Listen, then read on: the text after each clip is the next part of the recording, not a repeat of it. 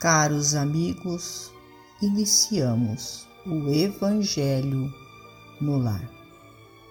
Rogamos a Deus, nosso Pai, a Jesus, médico de homens e de almas, o amparo e o auxílio, para que juntos possamos orar por nós e por todos os nossos irmãos necessitados.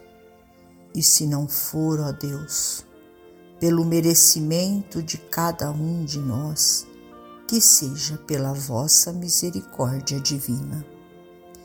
E unidos nesta corrente fraterna, permitamos que os nossos amigos espirituais trabalhadores da vitória do bem adentrem os nossos lares, trazendo a cada um de nós a ação medicamentosa para o nosso corpo e para a nossa alma. Diante da tempestade. Diz-nos a mensagem de Allan Kardec que os espíritas são trabalhadores chamados à renovação da vida terrestre diante da tempestade tempestade moral que, carreando as nuvens das revoluções libertárias do pensamento, no século que passou, hoje vertem sobre a nossa cabeça aflições e problemas que angustiam a existência da civilização e dos povos.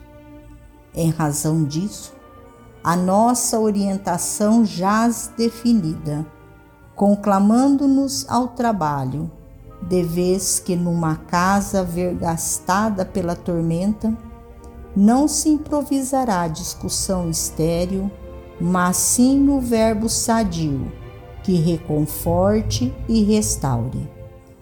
Não se erguerão martelos da destruição, mas sim os braços da fraternidade e do auxílio não se derramará o veneno da crítica, mas sim o bálsamo da esperança. E ao invés de fazer-se treva sobre as sombras acumuladas da lamentação e da discórdia, inflamar-se-á sobre todos a luz da união e do entendimento, para que se conjugue o verbo reconstruir. Avancemos, pois, à frente, respeitando-nos uns aos outros, estendendo onde formos a claridade do bem, seja plantando sempre a palavra do amor e plasmando no exemplo a nossa própria fé, porque em verdade todos fomos assim chamados para servir sem tréguas, na comunhão do Cristo, o Mestre da Verdade e excelso servidor. Do livro Luz e Vida, por Emmanuel. Finalizamos a mais um Evangelho no Lar. Agradecidos a Deus, nosso Pai a Jesus, médico de homens e de almas, a Maria de Nazaré, nossa mãe amorada, e aos nossos amigos trabalhadores da vitória do bem, pelo amparo e pelo auxílio.